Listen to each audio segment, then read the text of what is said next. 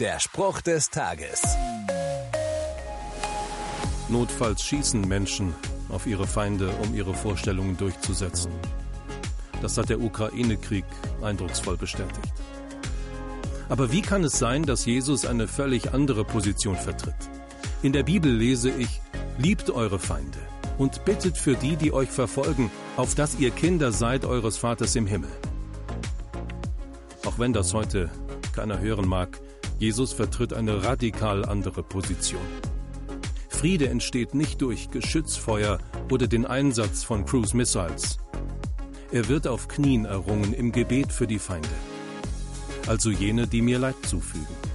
Menschen, die so beten, spricht Jesus zu, selig sind die Friedenstiften, denn sie werden Gottes Kinder heißen. Der Spruch des Tages steht in der Bibel.